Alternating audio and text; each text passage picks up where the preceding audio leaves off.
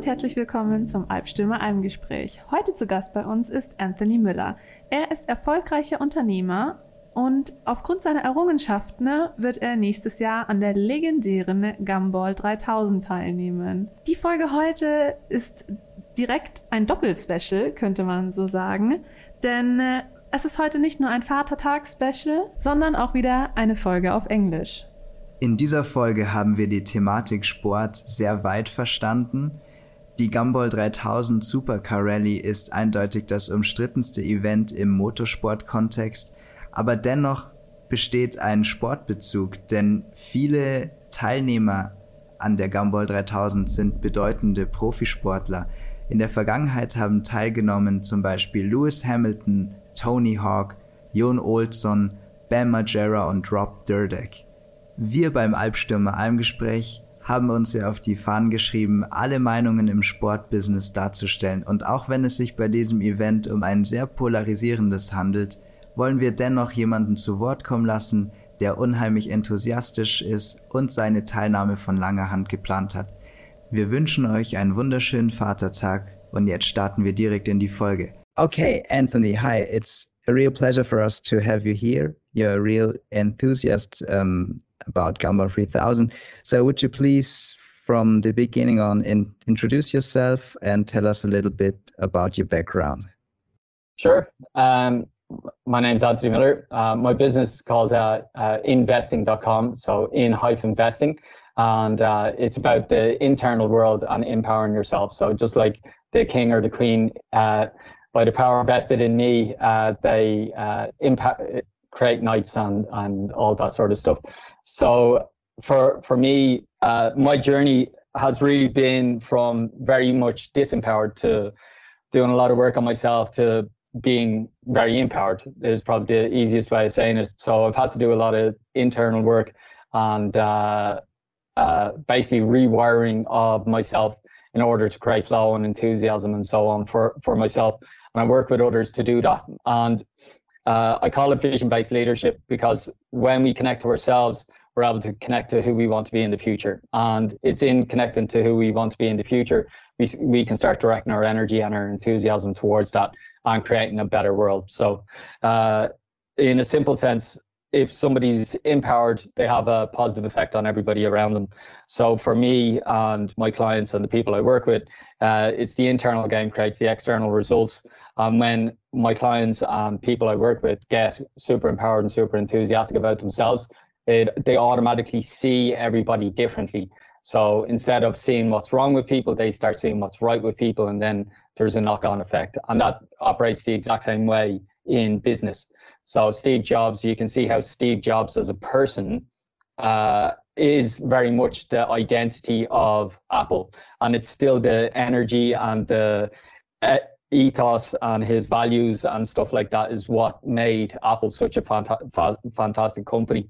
And when he was taken out of it, the company dissolved. When he, when they really paid attention to his values, the, the company started flourishing again. And it's the exact same thing with Richard Branson and Virgin. So you can see how these individuals then create massive massive results in the world. So it's a bit like throwing a stone in a pond. It's that one person that creates all, all the ripples. So what is what exactly is investing.com? Uh, initially, it just started off as a blog, and now it's just a, a website. Um, so we're uh, I work with a bunch of coaches on basically rewiring people's businesses, lives, and uh, pretty much everything else for for themselves to create flow. Um, and then we're affiliated actually with uh, with investors and other financial stuff that goes on. But that's happened secondarily you know? So I, I, I always say there's only two investments in the world. One is in yourself and the second is in other people. So if i if i go and learn how to invest in the stock market i'm actually investing in myself and then i can teach it to other people. So it's the it's that principle essentially. Great. So today's topic is a little bit of my topic i'm really into it as well Albstürmer found you because you are a successful entrepreneur and you're pursuing a very big and exciting goal. Um, sure. You want to be part of the Gumball 3000 rally in 2023, I guess. Yeah. Great. That's so, the plan. that's the plan. Okay. So for our audience who's not that into sports cars and all that lifestyle surrounding it, um, please could you explain what is Gumball 3000 and how did it all get started? Cool. So uh, Gumball 3000 started about 22 years ago. Uh, this guy, uh, Max, uh, Max, I can't remember his second name. Uh, it should be better off the top of my head. And uh, it started about 22 years ago. And uh, he uh, basically just got this idea of getting the best, the best, most interesting cars together. And uh, he, I don't think he was as wealthy as he is now, um, because a lot of the cars were just much more interesting than uh, what they are now. Um, so there was a lot of stuff like VW buses uh, that had Porsche engines in, in them, but like decently spec uh, Mercedes and BMWs, but a lot of them were secondhand and just used for the rally to go and drive 3,000 miles. Um, but what they did was organize uh, specific events each day. So it was it turned into a whole experience. So it wasn't it, it shifted from being just a car rally to then being a, a whole life lifestyle experience. And now, 22 years later, it's a lifestyle brand. So all the best of the best cars in the world. So Lamborghinis, Ferraris, the typical one that everybody knows, but there's often Bugattis, Rolls Royces, uh, a lot of obscure cars like Caterhams and stuff like that. Um, so it's really for like high end car enthusiasts. So just by the the names of the cars that we've put in, uh, you can imagine that it's uh, quite expensive to do and uh, and be on. So uh, it's definitely a stretch goal for myself to actually move move toward towards this. But uh, that's the whole point of the these goals, and the whole thing is very closely related to to my younger self, I suppose. So all through my twenties, I DJed, ran clubs, partied not partied an awful lot. So uh, this is just doing it at a, a much more expensive level, essentially. that that's a great answer. Um, so this year's route will be from May 27th um, to June 3rd from Toronto, Canada to Havana, Cuba. What are you thinking about that route in particular? Um, it's funny. Uh, I part of the reason why I got like so so attached to it. I have I have friends down in Miami, and they've uh, uh, so from my DJ life, uh, there was a, the Miami Winter Music Festival was just the the mecca of DJs. Like that's where you go, and that's the the pre. Um, it doesn't work this way now, but like all the best tracks would be there, all the best artists would be there, but it's all the pre music releases would go on. So all the big business meetings and stuff like that. And I never got to go there. And uh, uh, I had other friends that went there, and I know I missed out on a big thing. But I have other friends in Miami at the at the moment, and uh, we were talking about going over there. And then I seen Gumball again, and it was going down through Miami, through Miami and stuff like that. And I was like, no, I'm missing out. I'm missing out. So uh, I really felt the the pain and the pinch of it, pinch of it this year. And the, the rest of the route isn't isn't that super interesting to me. It's really getting down into Havana, Miami, Florida, that that sort of stuff. Uh, Toronto, I haven't been yet, but I have friends from from there, and uh, it's just not like a a ten. Last year, last year uh, when it was or was it last year or the previous year? The last one that ran because of COVID, I can't remember which. It was from. It ended up in Ibiza, and it uh, I think yeah. it went from Greece to Ibiza. Yeah, from um, Mykonos to, to, Mykonos to Ibiza. Yeah. And I was just like, ah. so th- this year the pain is built up enough to where I'm like, right, I need I need to sort this stuff out. That's basically it. yeah. So getting back to Gumball 3000, what do you think is the legend about Gumball 3000? What does this event make such an appeal for every petrol head around the world? Good question. I think I think the the appeal is the aspiration. So for one of the big things regarding coaching and the big things in life, show me your five best friends and I'll tell you who you are. And if you hang around with losers, you're you're basically going to be a loser. You might be the best loser in a bunch, but that's essentially as far as you, you'll go. So the all the people that are there are all people who have ambition, who strived for something. Like there's obviously generational wealthy people there, but uh, a lot of the people that end up aspiring to go there and end up getting there are people who've got interesting backgrounds. Uh, they've come through hardship, they've struggled and strived. So it it really is a way of filtering out a lot of the uh, talkers and getting in connection with a lot of the doers. But it's having that goal and that uh, dream about uh, driving these fantastic cars because a lot of men, I assume you're the same as myself. Yeah, you, you always dreamt about having nice cars. What what would it be like? Uh, be cool and all that sort of stuff. It'll attract chicks, even though chicks don't care about cars whatsoever, uh, which is one of the funniest things ever. Um, uh, the vast majority of them don't care whatsoever. So it ends up attracting dudes who know about cars. Um, and here's a good conversation, which is exactly that. Um, so, so yeah, I think it's the aspiration. Like you, it's not that you need to prove anything to the world, but it proves it to yourself that you've gotten somewhere. Um, and when you're able to drive your Lamborghini, Ferrari, whatever, it, it's a real confirmation that the work and effort that you put in for yourself uh, has got you there. So that's, I think the whole thing is just much more aspirational in general. Mm-hmm. Do you think Gumball 3000 is uh, the last great adventure for pet- petrol heads to be part of? I, I think there's a big clampdown on it, in, in, on fun in general in the world. So in California, uh, I watch these guys called Daily Driven Exotics, and uh, you can see that uh, there's a big clampdown in Cal- California on all the tuner cars. So you're you're not allowed to get uh, you're not allowed to map your cars anymore. Like to, to do an ECU tune, uh, they're clamping down on exhaust exhausts and stuff like that.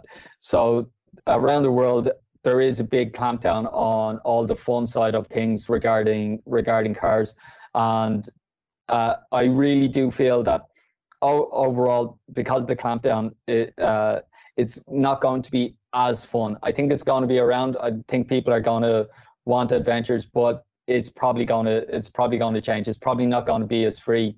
Uh, there's a couple of other ones that are on in Europe, which is One Life Rally and Cannonball in Ireland.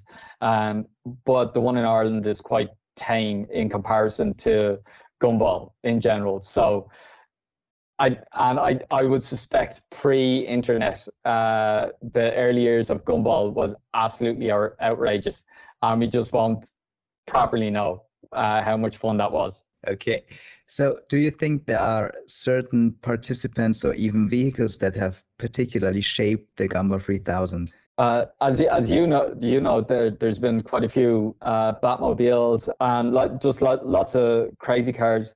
Uh, one of the ones I, I mentioned al- al- already was uh, one of my favorites are like the things like the VW buses that they put uh, Porsche engines into, and they can do like 120 miles an hour, but it's basically a death rocket. Um, uh, there is a there is an old story from from years ago where the the guys were driving along at 120 miles an hour in uh, somewhere in Europe in their VW bus, and the car, and they ended up getting pulled over by the police, and they were like, "Here, look." This this is just a VW bus. Like we couldn't have been got, we couldn't have been going that fast. Maybe everybody else was going slow and we just looked fast. Uh, but this thing was uh, put to the floor and we were only doing 80 if it was in an 80 or whatever. And they ended up getting away with it because the the, the bus just doesn't doesn't look like it. So a lot of the sleeper stuff I find uh, most interesting, like really sim- really simple cars that have outrageous engines in them that you just wouldn't wouldn't recognize. So I've got a few participants from the past, um, and I just want to hear a quick opinion from your side. Uh, what do you think about David Hasselhoff and the Knight Rider cars? Oh man, the uh, I think Hassel, David Hasselhoff has, has has to have one of the craziest lives ever. Uh, he definitely cred- credits himself with the coming down of the Berlin Wall and all sorts of crazy stuff like that. Um, but I think he, he's just a legend, and anybody that ends up with a title like the Hoff uh, has to go down in the annals of history. And yeah, the one of the most iconic cars ever in the history of mankind has to be the Knight Rider car. And the theme tune from that uh, has been remixed so many times, and it's still an absolute classic.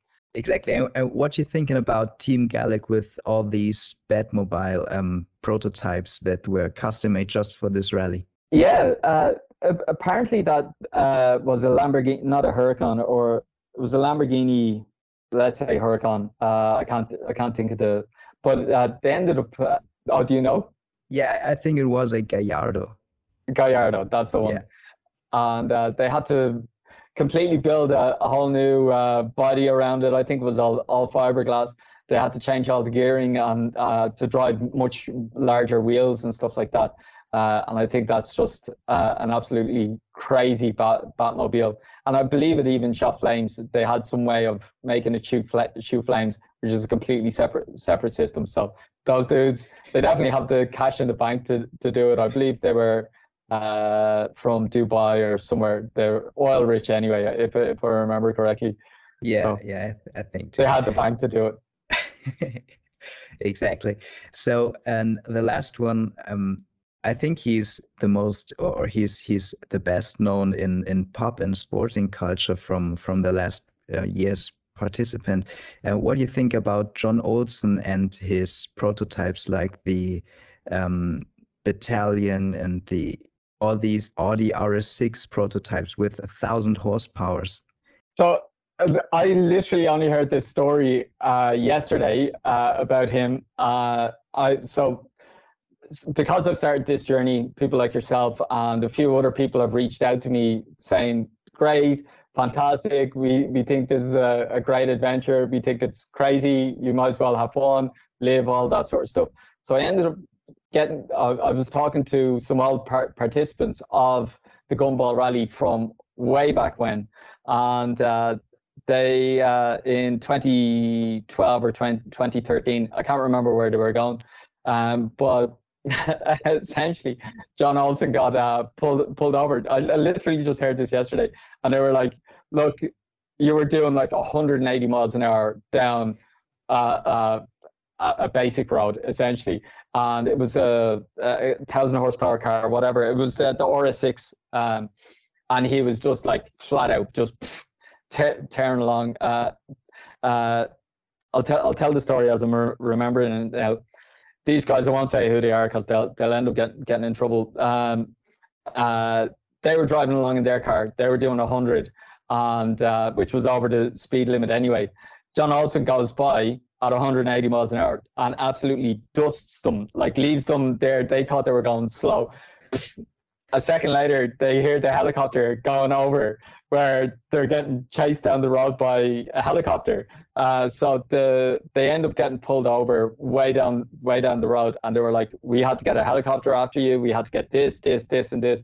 Uh, it's a thirty thousand uh, euro fine, uh, and we're going to impound your car, or it's a sixty thousand, and we don't wink, wink, impound your car. And he just went, check, money, no problem, and was tear, tearing off down the road five minutes later. Like, uh, so he ended up just blowing a 60 grand, 60 grand fine. No problem, no problem. So that happened a long time ago. And it, I only heard that yesterday. So yeah, a lot of fun, a lot of fun. That's incredible. Regarding that, um, well, as a free skier, you're not I, I am not sure how much you can you can earn as a free skier even even in the the early days when Red Bull and and and people like them just sponsored a lot. But I think this fine is is, is extremely high. Yeah look uh, that was the story I got told yesterday so. Yeah but it's great to hear. So yeah. is there a participant or a vehicle that you particularly remember that you followed on social media etc oh uh, good question Hmm. Do, do you know what's funny? Uh, it where where it really start started uh, connecting for me was I was actually in uh, Gumball went from Ireland in 2015, and I got to I got to see it. Uh, but I was watching Shmee 150, and I was watching his uh, live of it, and that's where I started really connecting to it. So I seen him on, on YouTube, whatever, and uh, I realized that it was in Ireland uh, in 2015, and we went in, and it was really just going around looking at all the all the different cars uh, at that point. At that point, uh, so a lot of those cars are all pretty old now, but probably my favorite at the time was the 458, but that went into the 488. uh, and now it's the Pista. And uh, I'm just remembering a Pista I seen here, which was uh, white with gold wheels, uh, white with gold wheels, and uh, a dark navy stripe on it, and uh, that just that sort of stuff just gets me going. So I, I think I just like all of the cars really as as far as getting in. One of the one of the dreams actually. Uh, I was talking to another person uh, from a company called Twisted Automotive, and they, they were on the gumball as well. And they have uh, uh, they do modified Land Rover Defenders, and I've, i was very lucky to uh, drive a mod- modified. It wasn't their company, um, but a modified Land Rover Defender a few years ago, and from that moment on, I was like, this this is the car to do gumball in because you can put all your stuff in the back and all the uh, you can get your two people, you can put your stuff in the back and you go and you'll survive pretty much anything. Whereas I think a lot of the people who have the sports cars now uh, have to bring chase cars and stuff like that for for everything else. So if you're to do a three thousand miles in a, a Ferrari with a what's called a, a flight bag, uh, I don't think you'll survive too much. yeah. So, are there any of your friends or customers who have already taken part in the rally? More friends now. All of a sudden, uh, they're coming out of coming out of the woodwork. I've got friends ring, ringing me up uh, that have uh, know people that have been on the gumball, and they're all starting to share their stories with me. That's how I got those sto- stories in the last uh, last couple of days. So my this is one of the things that is people don't get is like when uh, we hear mindset all the time. People talking about mindset mindset mindset. But if you think about anything uh, enough what happens? Absolutely nothing. You know you can think about a million dollars but it, it means nothing. It's not until you get your emotions involved. And people try and force their emotions and force positivity. Um, but that that just you end up running out of steam quite quite quickly after a few days or a few weeks when things are really connected to your passion your heart your desire uh, then uh, people start reflecting that to you so if you're just genuinely enthusiastic and genuinely interested about gumball that is literally why we're having this conversation today i didn't mindset or anything like that. But I did put it out to the universe, to the world, and people absolutely reflect your enthusiasm uh, for for things. And they're like, he's enthusiastic about it. He did something there. Their enthusiasm. Uh, let's let's connect them. So this whole this whole journey for for me is, I see it so so clearly. Is that it's a, a journey of enthusiasm and the more you more anybody's connected to enthusiasm and passion the more that manifests in the world uh, people like you people connect to you people understand you uh, people want to be around you and uh, as a result opportunities come to you and this podcast that literal example uh, manifests in, in, in the world so yeah more and more people great so talking about your your own Gumball 3000 campaign, do you already have a suitable suitable vehicle in mind, and which would it be, and what properties should it have? Good, good question. And um, so, because I got to speak to Charles and I got to see uh, he he owns Twisted Automotive. Um, that's a that's a really big thinking process now uh, for for that. Uh, the ideal would be able to go with two cars. I'd love to have a sports car, uh, but I'd also like to have a modified Range Rover or modified modified uh, uh, Discovery, or not Discovery Defender, and that'd be super. And that's the most logical and, and practical.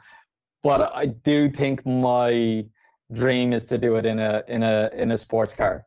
You know, is to just tear along, break a few laws, like uh, within within reason and be sensible and all that sort of stuff. But uh, yeah, uh, so I was talking to I was talking to a friend during the week, and uh, he's all excited excited about it, and he'd he'd love to do it in like uh, a big Mercedes, but I keep pulling back to like a 488 Pista, something like that. I think that's just the one that connects to my heart and my guts. That's what I was dr- dreaming about, and so on. Um, so I think a 488 Pista is probably the one that'd be uh, the, probably the one that I could actually hire as well. Um, because chan- chances of me actually owning a, a pista in in a in a year, miracles happen. Absolutely, they happen every day. But to have a four or five hundred grand car uh, and uh, be able to go on gumball, is, I think it's even stretching it a, a, little bit for me. But I do think uh, I know I can definitely hire. Uh, it'll cost cost a packet. I know I can definitely hire uh, a 488 or a 48 488 Pista get the insurance, all that sort of stuff for 10 or 20 days, whatever whatever whatever it's going to be. So yeah, I think the the dreams the 488 488 Pista. Great. So just just a quick little question about those hypercars. Do you think they're suitable for Gumball 3000, except for all the attention they get, but they absolutely not practical at all?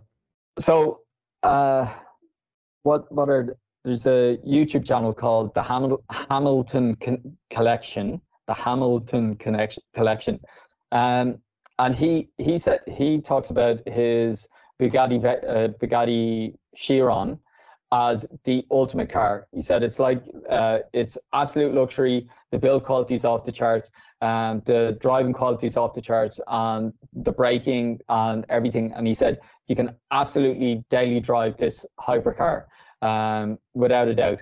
The thing is, it's three or four or five million, depending on the, the spec. So a lot of these become garage babies, and uh, they don't get the the driving that they deserve.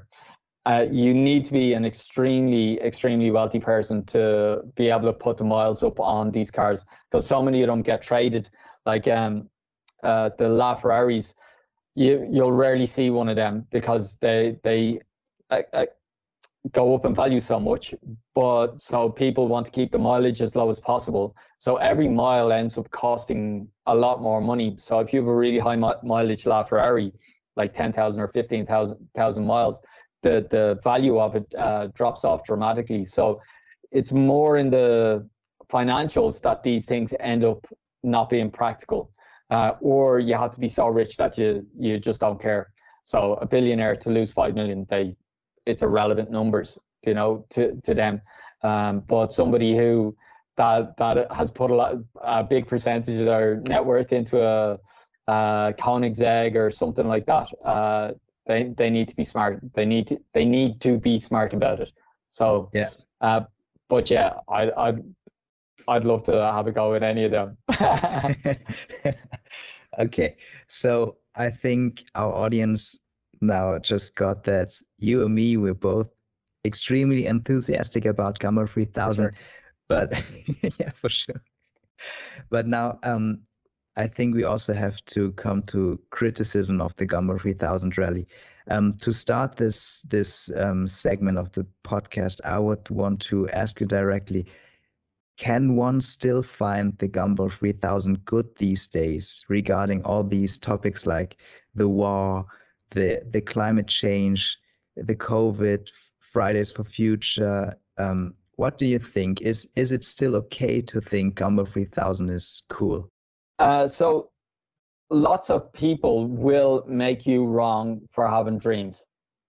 Lots of people, and they will absolutely tear you down um, because they have some uh, view of the world that they feel is more important than your view of the world, and they'll impose that upon you it's incredibly important for people to uh, move towards and live their dreams. So we live in a very affluent, affluent time in history, and because of the affluent time in history, yeah, it's got its challenges and money and all that sort of stuff. But because of that, people are healthier, wealthier, happier overall, uh, not struggling, and uh, uh, able to access uh, healthcare and all these things. And so much of uh, the world is coming online for all of this. So uh, I think I, I, got to meet a, a great entrepreneur in India.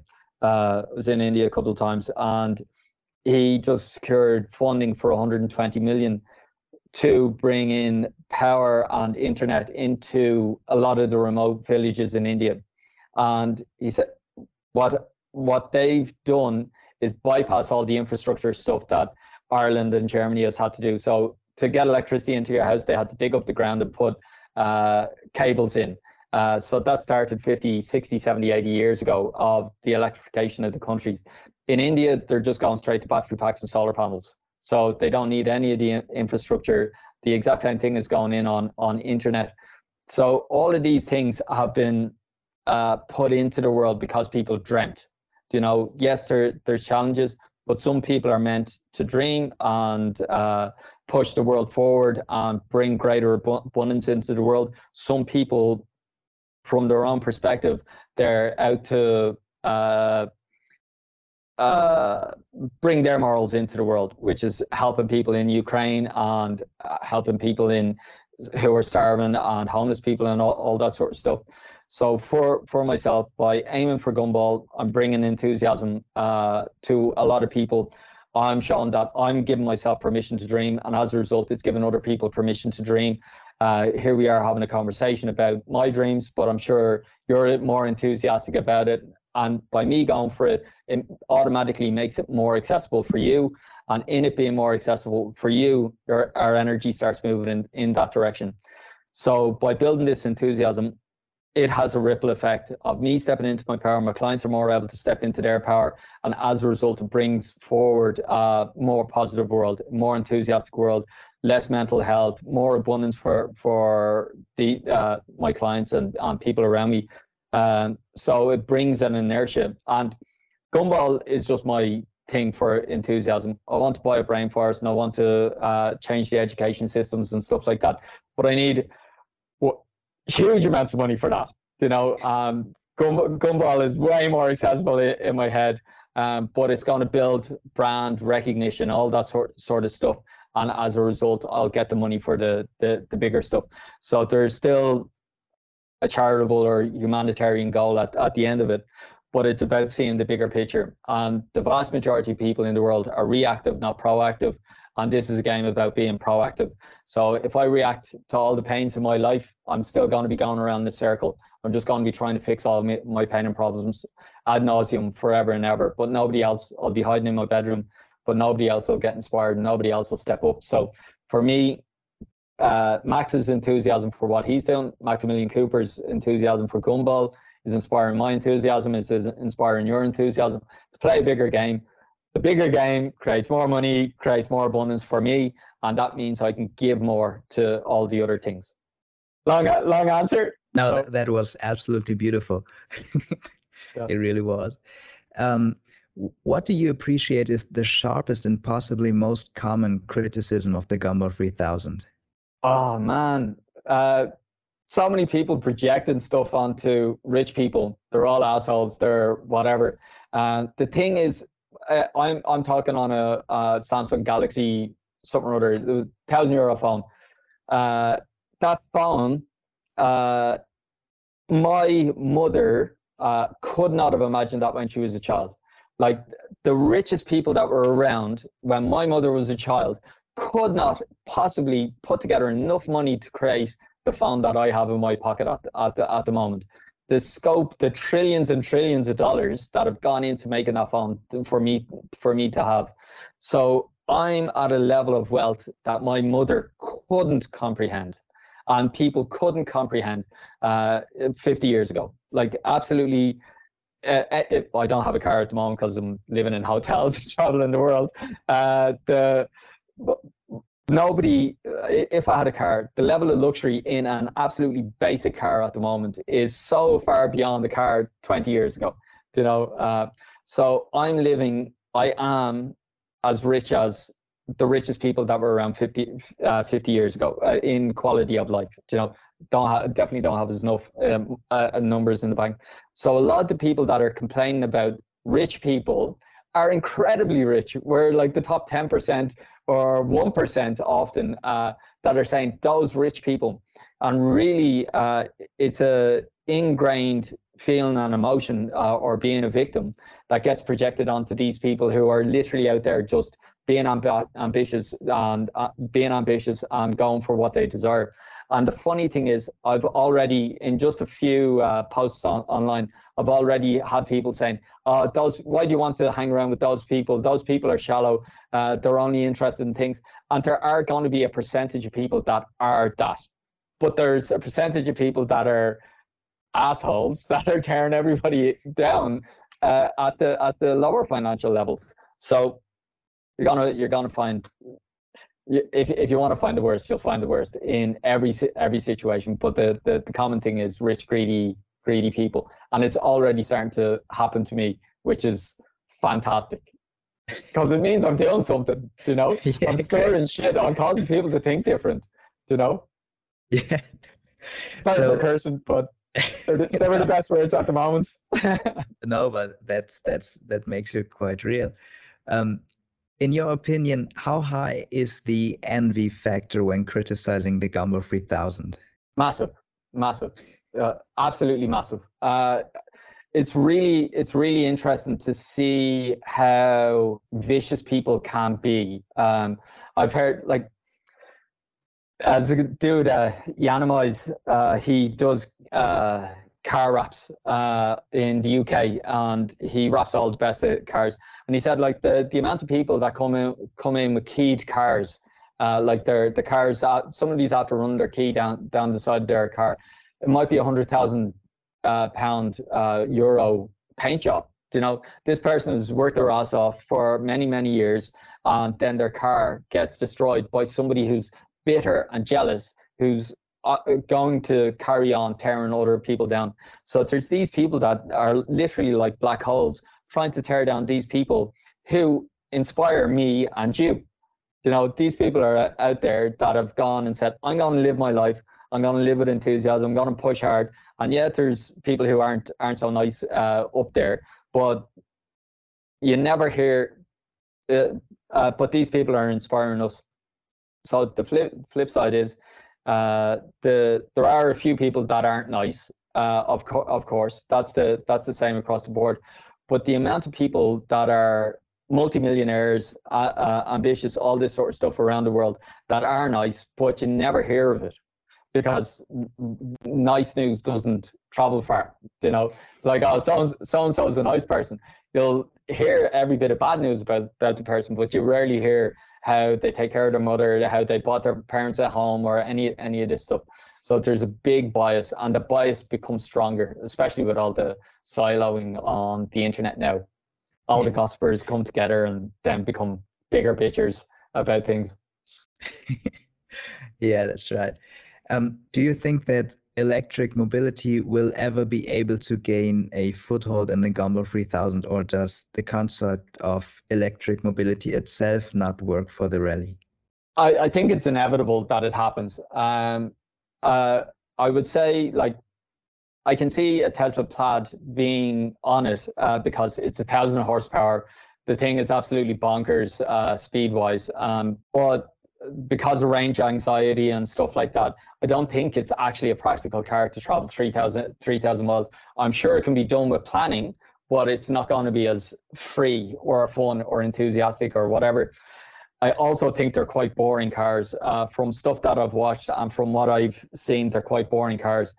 However, there's a, a car called the Rimac Nevera, which is uh, 2,000 horsepower, 1,900 horsepower, something like that, and it's a multi-million. It's they they actually are now partnered with Bugatti uh, and part owned by Porsche. It's all all become the same company, um, and they're going to be bringing that the absolute best of the best in electric cars, and there's no way that car wouldn't be allowed on it because it's going to be a show showpiece sort of sort of car. So I think car, uh, electric cars will creep in, but I don't think they have the same heart as uh, motor uh, motor cars. And I do I see a big trend online to moving towards manual cars and they're buying up a lot of old manual cars like LP640, uh, Lamborghini LP640s.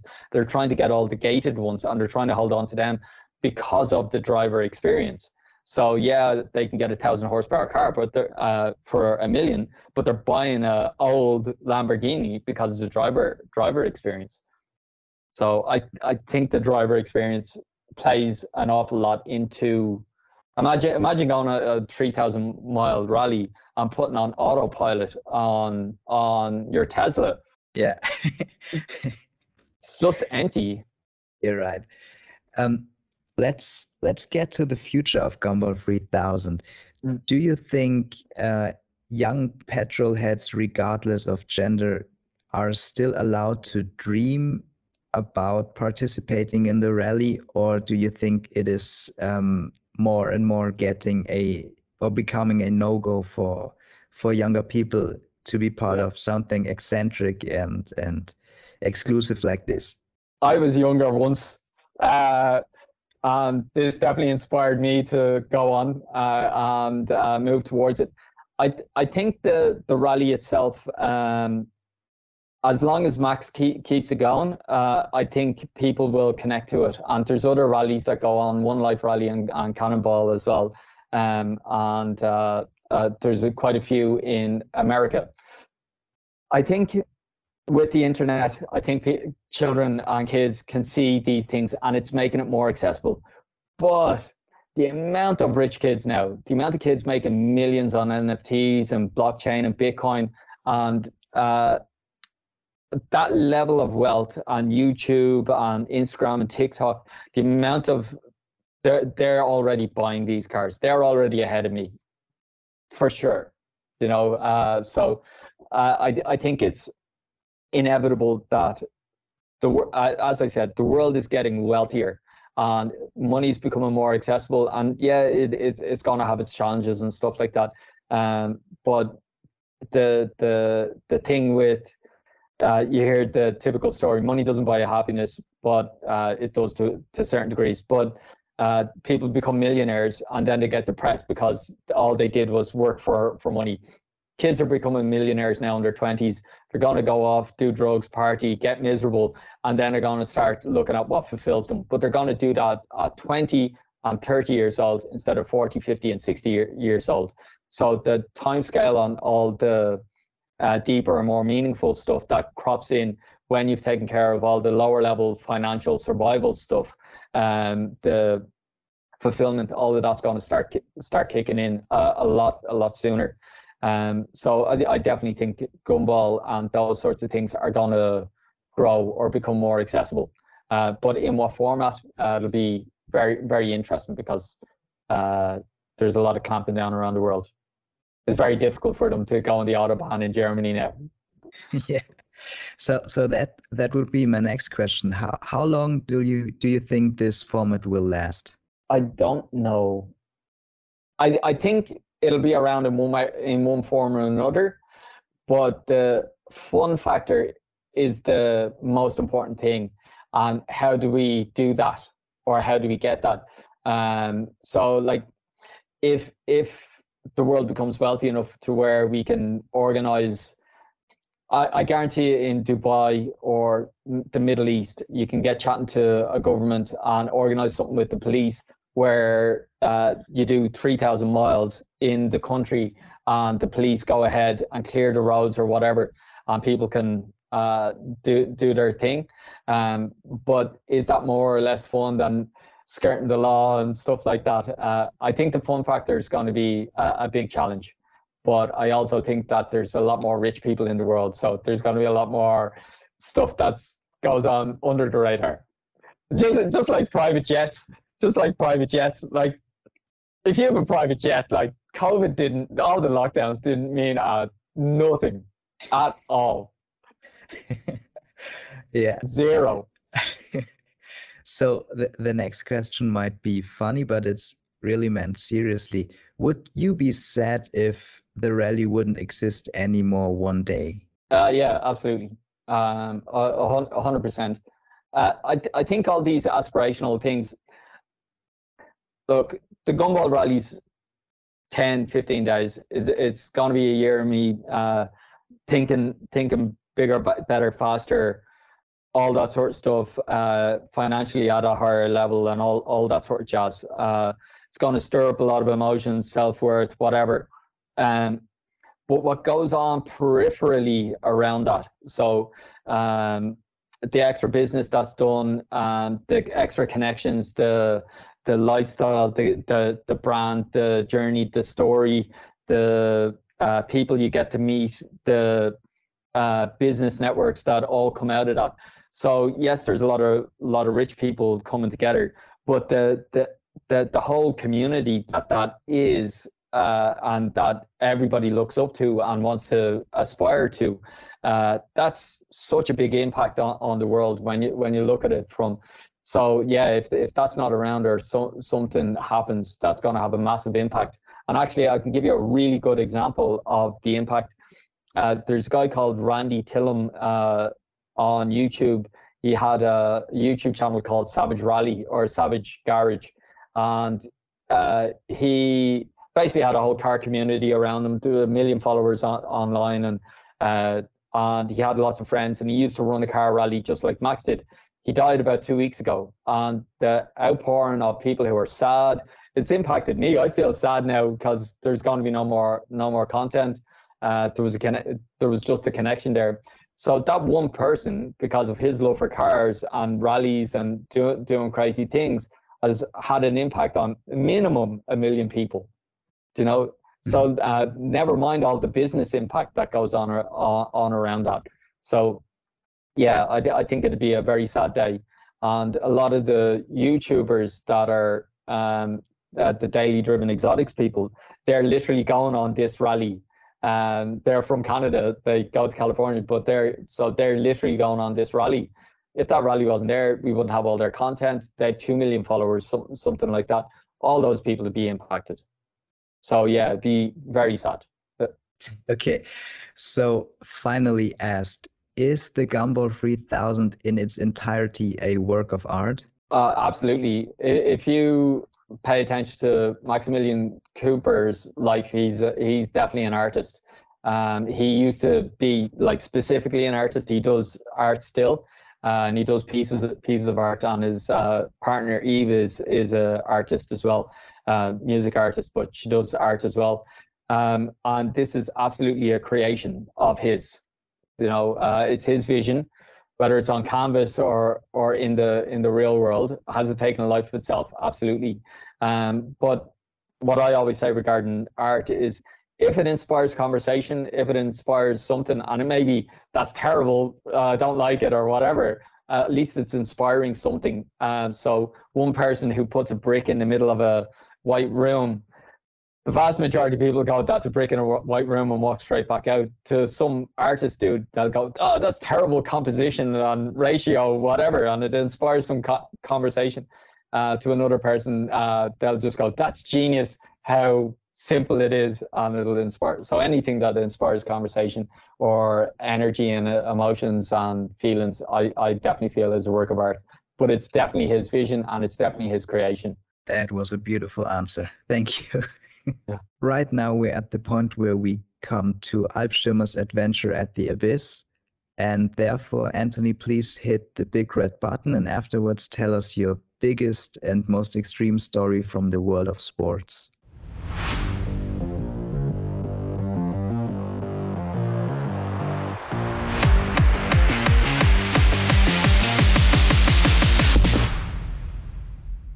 Uh, quite quite a long time ago now. Um, I I'm very competitive, and uh, a lot of a lot of my friends have done skydives, uh, but they were all tandem skydives, and uh, I I put a lot of effort into finding if I could jump out actually on my own very first time because in in Ireland uh, you're supposed to do a number of tandem skydives, three tandem skydives before you do an actual skydive yourself. So you're familiar with it. So I actually ended up finding finding some people. Uh, I don't think it was illegal or anything like that, but I ended up finding some people that uh, train trained me up to actually uh, jump out of an airplane uh, by myself for first time. There were still people close to me and holding on to my holding on to my arms, but I wasn't. They I was in control. They they they were just making sure I didn't kill myself essentially. Um, and uh, so um, essentially my very first skydive I was, I was like everybody else does tandems. How can i one up it? essentially. And how can i do something crazier? So uh, i ended up pay, paying a lot extra to go and do my first skydive, which was jumping out. I had to do all the checks, I had to do all the altimeters and all, all that sort of stuff. And I ended up pulling the the the parachute parachute myself, and I had to tell the other people to leave me alone. So I have a pretty cool, pretty cool vid- video of of my very first, first skydive, and uh, uh, yeah, basically all of that was to one up uh, pretty much everybody. um, so uh, they they wouldn't let me do a backflip. I was like, even if you're holding on to me, I just want to do do a backflip. I offered them extra money and all that sort of stuff, and they were like, "No, look, you're you're already pushing it uh, too far as, as it goes." Um, and the, the funny thing is, uh, I think I would have been more scared if I'd have done a tandem, uh, because I had, uh, which is kind of the the undermining. Uh, because I had to focus and because I had to concentrate on remembering so, so much stuff, I was very much like this A, B, C, D, E, F, G, this, this, this, this, this. And I visualized it and I was very, very focused. And it wasn't actually until I pulled my parachute uh, and gone up in the air that any adrenaline even happened. And uh, I ended up doing, uh, so there's two levers and uh, I was up there looking around, going, actually, this this is pretty pretty crazy. Uh, but to be a little bit crazier, I ended up just pulling one around to to to left, and it forces you into doing donuts. so I ended up doing a lot of donuts. But because I came down so quickly, I ended up landing in the field beside because I didn't have actually enough altitude uh, to to do it to do it perfect. But it was only 20, 20 30 meters 20 30 meters meters up but i i'm pretty sure i would have been more frightened if somebody else was in charge if i wasn't in control and so focused if somebody else was there and they had to manage everything so i think personally that the tandem now is more scary than actually jumping out on on my own which doesn't make sense but yeah. it makes sense when you say it backwards okay. yeah, that's great. That's a great mm. story. Unfortunately, we're at the end of the interview right now. And at the end, we're always asking that big question. It's called Alpstürmer's Big Question. Um, the, the one that brought us all together here. So, Anthony, what does sports mean to you? Uh, so, uh, I've had uh, I've had a bit to think about this, and people give out about competition. Uh, especially if you do any uh, uh, spiritual stuff, meditation or whatever. And I think I feel there's two levels of competition. So obviously healthy competition and not healthy competition. But when if I was to get competitive with you because I'm trying to be better than you, it means I feel less than you. Does that make sense? Yeah. So so uh, for me, if if I'm competing with you, then I'm automatically making you the winner yeah, I'm automatically making you better because I actually feel less than. So I'm trying to be better than you. So that is an unconscious insecurity that's driving competitive behavior, um, which is very unhealthy. And you can see that a lot in, in the world. Um, and it, it, means that goals, achievement, whatever, uh, they're trying to define themselves by that success when I get a million dollars, when I win this trophy, when I this, people will like me, people will see I'm awesome, whatever. But it's all driven by an insecurity. That insecurity doesn't get solved by winning anything. It's like you win something, now what? I'm still the exact same person. Now I still feel like a loser. And then they try and make more money and they try and do more and so on. And that's a very unhealthy form of competition. However, I've had so many great competitions uh, with with friends uh, in sales, in uh, in sports, in you name it, jumping out of airplanes. You know, uh, the, uh, but when it's healthy, it's put each person is pushing each other on, and it's like, yeah, you're better than me this time. I'll get you next time. Next time, then I'm a little bit better. But that's coming from a place of personal growth you know, uh, and it's coming from a place of fun. And the funny thing is, when when you're in healthy competition and you're doing it from a place of self growth, so not in being better than somebody, but from a place of self growth, you don't get injuries because your body's relaxed. You're not forcing things. You're not doing hard work. You're not uh, doing any of these things, and it all starts to flow. So when people get into healthy competition, uh, it's fun for everybody involved. uh, as soon as it's not healthy competition, it becomes unfun for everybody involved, and one side expands and the other side the other side contracts. So for me, in the world, it's very important to have competition. Uh, more so for men than women. It's just genetic thing. Uh, it's not right or wrong or anything. But men, children, boys uh, tend to be uh, more competitive. But it's from uh, testing themselves, seeing where, what they're capable of, and so on. Um, so yeah, sports, sports, and uh, being competitive is extremely important as long as it's coming from an effective place thank you for the really beautiful answer you you just you just did. Um, okay, folks, now we're at the end of the podcast, unfortunately, and I want to say thank you very much to Anthony Miller, be, because this topic is quite discussed and it's very controversial. But um, he just he just talked to us about all his plans and we're really happy or we would be really happy to hear about your your fulfillment of of the of your dream in the future. And um, thanks a lot for being our guest. Thank you. And that's it from my side. I wish you all a really nice father's day. Have a nice weekend and then we'll hear each other next week. Bye. Bye bye